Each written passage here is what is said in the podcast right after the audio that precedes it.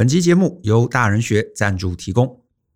恋爱一直以来都是成为大人必备却又艰难的学问。很多人从小都被灌输好好念书，不要急着谈恋爱，这些事情等长大再说。可是长大之后，我们发现恋爱这件事情难透了。男女之间的互动，什么事情不该说不该做，从来没有人教过我们。这导致我们常常一片诚意，但最后却吓退了我们喜欢的人。因此，我们设计了这堂恋爱大人学。搞懂恋爱规则，学习关系双赢。在这堂课程中，我们教你看懂关系的局，透过八个最常见的恋爱难题，让大家理解异性的真实心声，并且能以大人的角度来理性思考，来了解两性关系背后的期待与规则。这也是为何从二零一五年开设以来，这堂课一直有很高推荐率的原因。透过两天的训练。让大家对于恋爱有更清晰的理解。欢迎透过下方的说明栏来观看这堂课更多的介绍。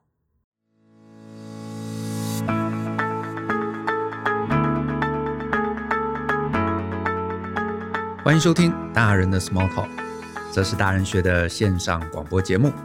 我是 Joe 张国阳。大人学啊是个分享成为成熟大人必备学问的知识平台。我们长期分享。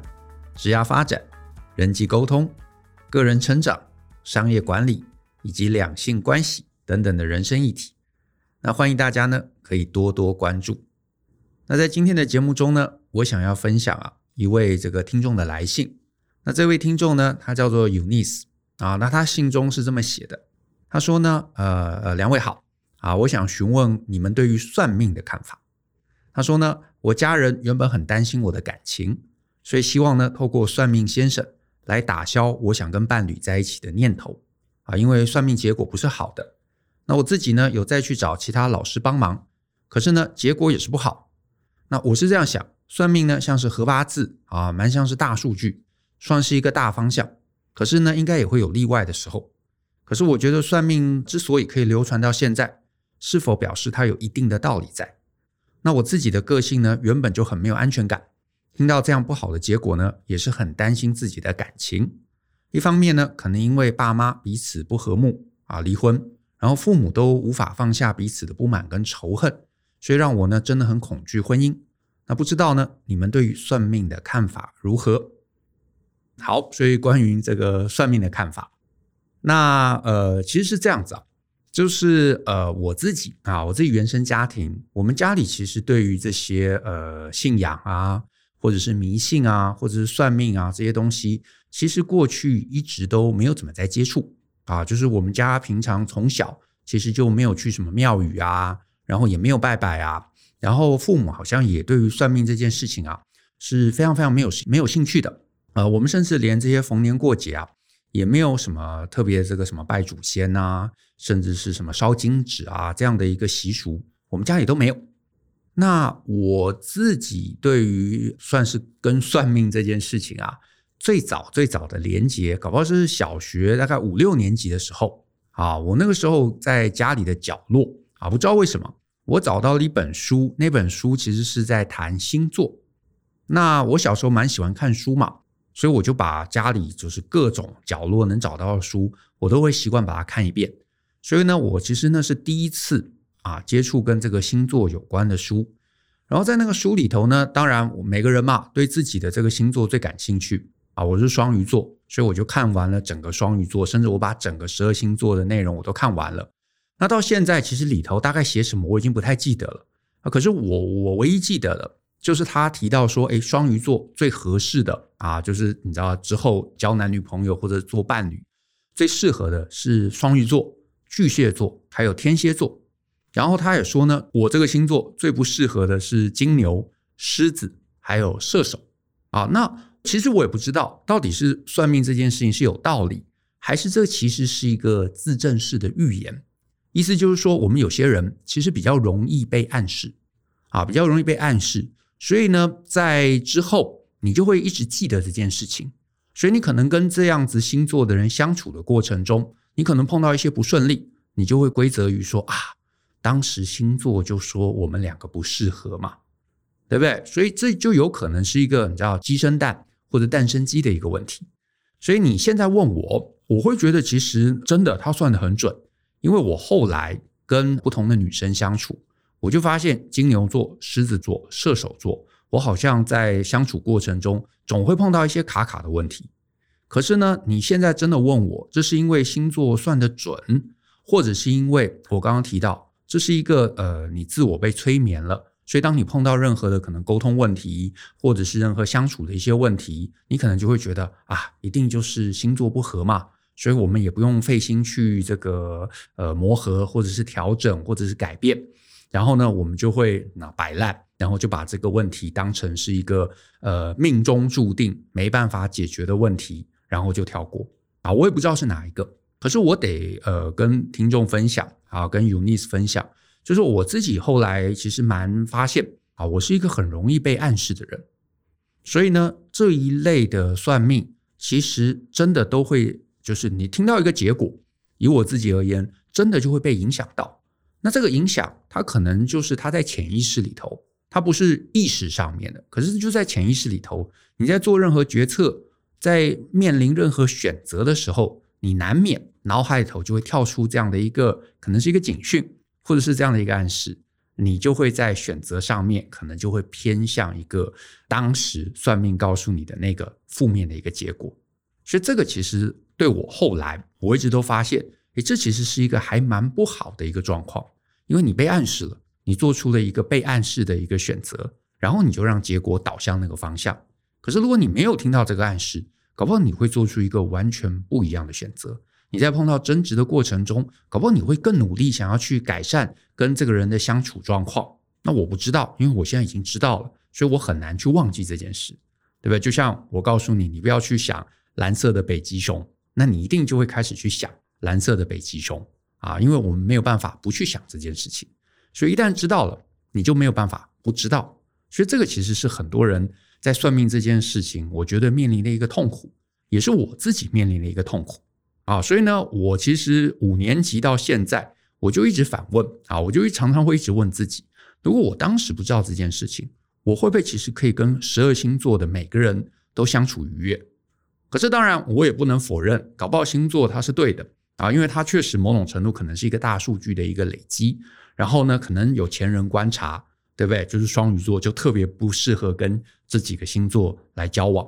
可是呢，我相信有些人可能对星座认识的更深，搞不好他又会说：“哎，就其实不是双鱼座，其实不适合的，搞不好是另外几个星座。”哎，这个都有可能啊，因为我其实从小到大我就看了那一本星座书啊，我之后就再也没有花心力去研究星座，所以我其实也不知道那是对还是错，只是我实证啊，我自己的亲身证明，我确实好像跟金牛座的女生，这个狮子座的女生。射手座的女生相处起来，哎，确实就会碰到一些卡卡或者比较呃不适合的一个状况。好，那我继续闲聊，就是哎，这个算命这件事情，星座是我算是第一个起点。那后来我可能也碰过像塔罗牌啊，就是国中时候，我其实有一段时间觉得，哎，塔罗牌很神秘啊，很有兴趣，所以我也买了一两本书来研究。可是呢，这个事情到最后，其实我都没有研究出一个所以然来。啊，就是我在这个部分的研究能力，我觉得还蛮差的，所以我最后始终没有搞懂它背后的那个逻辑。所以呢，这个国中可能一段时间啊，就是就是觉得有兴趣嘛，然后研究了发现，哎，没有结果，我就把它放下来了。然后甚至是我在可能出了社会，呃，大概第一年、第二年的时候，我也有一段时间对于这个八字啊有一点兴趣。然后呢，我也买了几本书来研究，可是呢，八字更复杂。啊，所以呢，到最后其实也是没有心得。然后呢，我只有请一个呃，我当时认识啊，身边一个好像很厉害的一个老师，然后呢，拿我自己的八字啊，他帮我排了一下，然后给了我一些心得啊，给了我一些心得。可是你说到我现在这个年纪，因为那可能是二十年前的事了。他说什么？哎，我三十四岁，呃，什么走大运，然后几岁会结婚什么？可是你真的回头来看，发现哎，好像我的人生也不完全。跟他当时算的是吻合的，所以呢，呃，我也不能说他是准或者不准啊，因为当时算完了，我好像也把它收在哪里就忘记了，然后之后再回头来看，哎，发现哎，有些地方准，有些地方不准，所以我也不知道到底你知道八字这个东西，它是不是真的是一个大数据的累积啊，或者它是不是真的是一个过往历史这个呃经验的一个流传啊？那我只能说啊，可能我就是一个学习能力比较差的孩子啊。虽然我可以系统化蛮多东西啊，我可以把一些人际关系、呃两性关系，甚至职场的一些状况，很系统化的、很公式化的解释给别人听。可是呢，我也得很老实的跟 UNIS 来报告啊，就是呢，我自己对于学习命理啊、算命的能力。其实真的，我觉得几乎是完全不具备的。所以呢，我到现在我也不知道算命这件事情啊，它到底有几分是真的。那我这么多年，我真正去找算命老师的经验，其实只有一次啊，只有一次。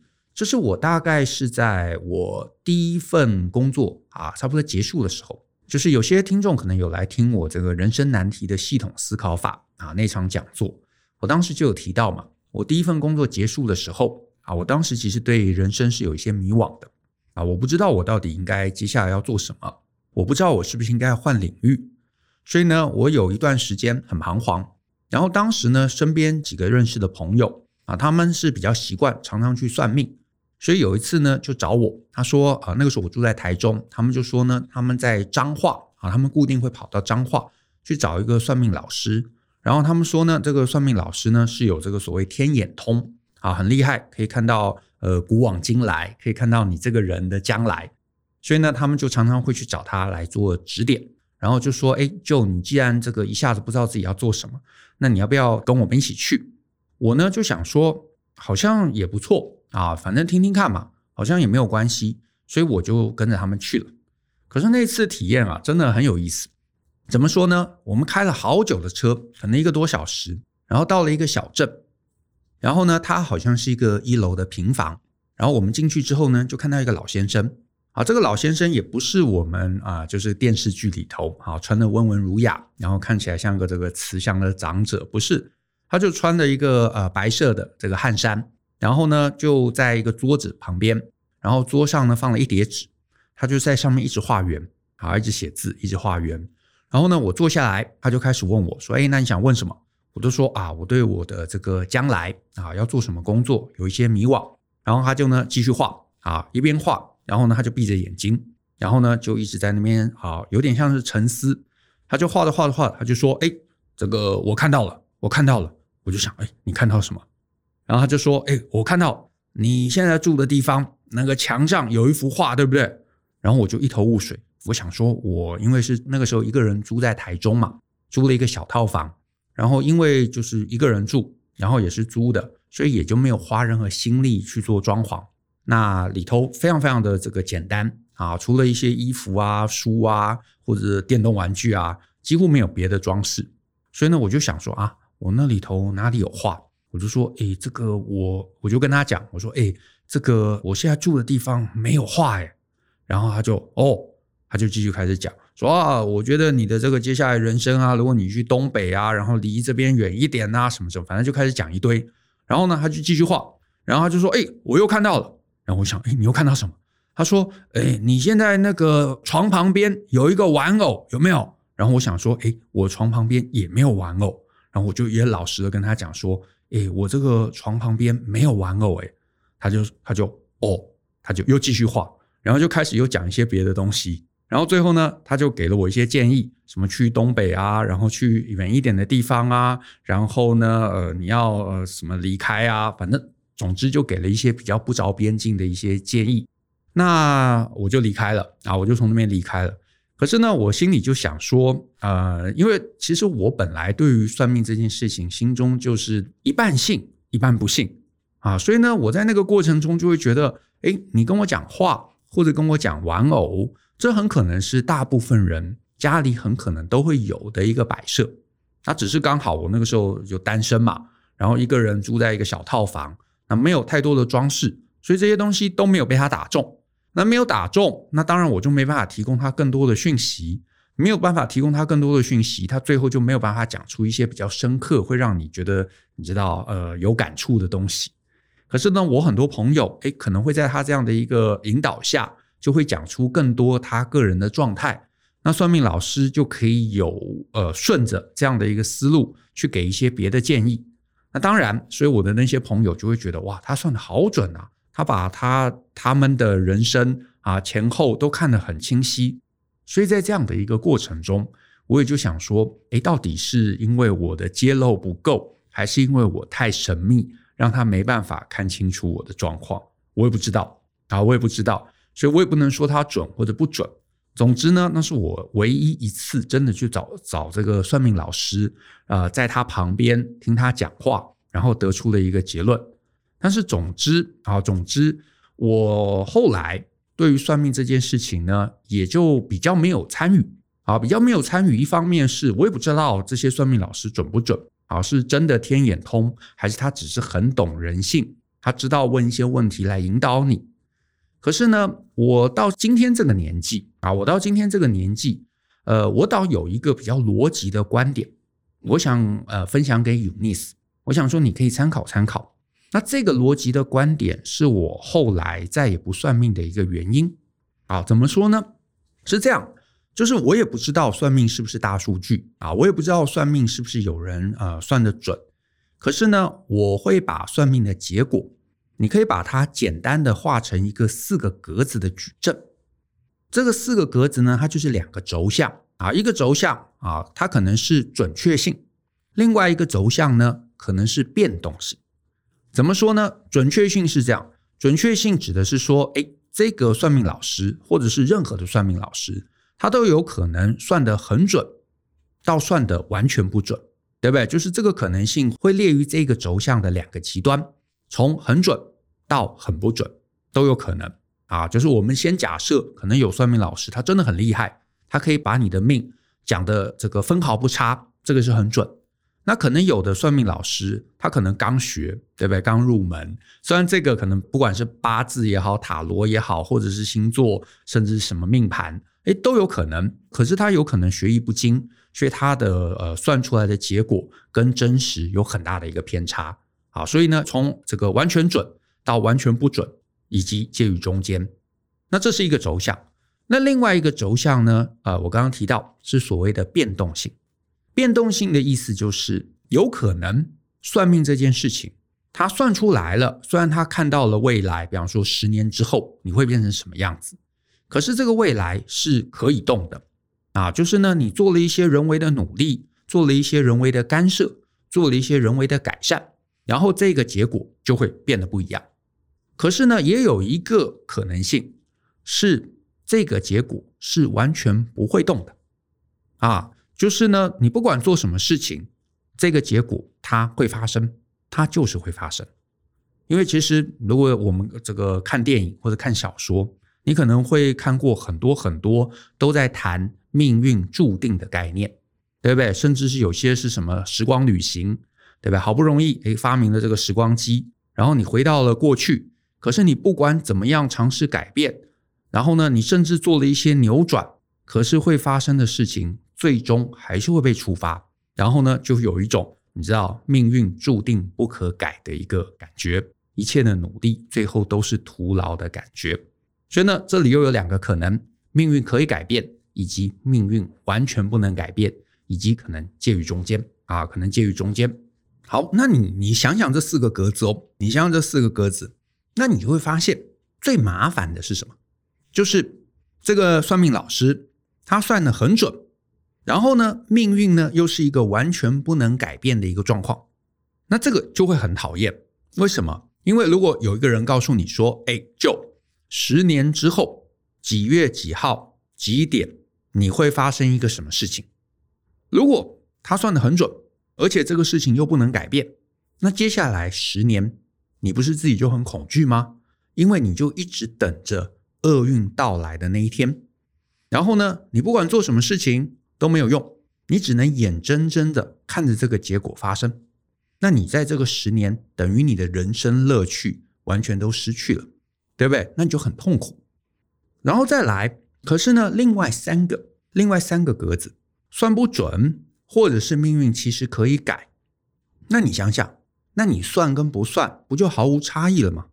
因为在这三个格子中，无论如何。命运最后的一个结果都是可能会被修正的，都跟他算出来结果可能会有落差。那这个结果你知道跟不知道其实是完全没有差异的。可是呢，最麻烦的点在于哪里？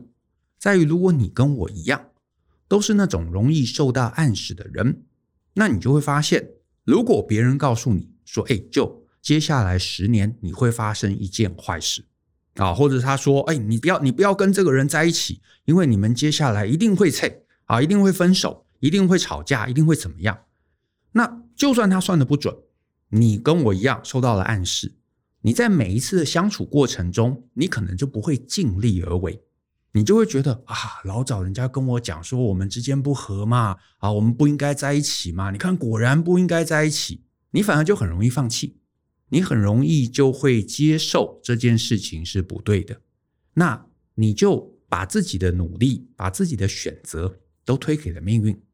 那我是觉得这是不对的。而且你在过程中，你会一直、一直、一直的担心受怕。那如果这个担心受怕它真的会发生，好吧，那没办法，我接受嘛。可是如果他其实根本也不知道会不会发生，因为有可能是对方算的不准，有可能是命运还有机会可以调整。可是你如果只是因为受到暗示，你就什么都不做，那你不是就去除了自己对于命运的掌握吗？所以我觉得这就很可惜。这也就是为什么我后来就决定了。我索性就不要算命，我不知道我接下来十年会怎么样，我不知道我接下来二十年会怎么样。可是知道不知道又有什么关系呢？如果我知道会有好事，难道我现在就不努力了吗？对不对？然后结果发现啊，他对方算的不准，那个好事没有发生，我其实应该过去十年更努力，这不是很可惜吗？或者是说，诶，他算出来说接下来十年我会有厄运，所以我就不努力了，我就等着厄运到来，就厄运也没来。诶，那我这十年不是也白费了吗？也浪费了吗？所以这个都对我将来的人生于事无补。所以我最后的结论就是很理性的告诉自己：既然这中间有这四种可能性，而这四种可能性不管是哪一种，其实我都不应该放弃掉自己的努力。换言之，算命这件事情对于我人生的帮助非常非常非常的低。所以我最后。我就决定我不算命了。既然这件事情对我没有帮助，那还不如从 day one 我就不知道。day one 不知道，我就会尽力去试着把我的每一天都努力过好。那最后命运要把我引导到哪里，我不知道。命运可不可以改变，我不知道。我跟这个人在一起是不是好，我不知道。我选这个工作是不是好，我不知道。可是如果重点是我做了这个工作，我快乐。我在这个呃过程中，我乐在其中，我自然我会把它做好。我如果跟这个人相处，我愿意努力，我愿意改变自己，我愿意让自己变得更好，我愿意找到每一个可以跟他产生连结、可以产生美好记忆的点。我相信这个最后，就算我们分开了啊，因为命运不容许我们在一起，我们分开了，我们最终有可能会互相怀念。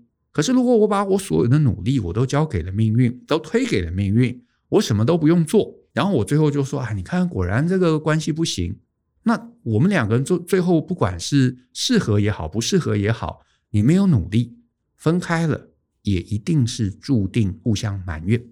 所以我觉得无论如何都不好，所以还不如不知道。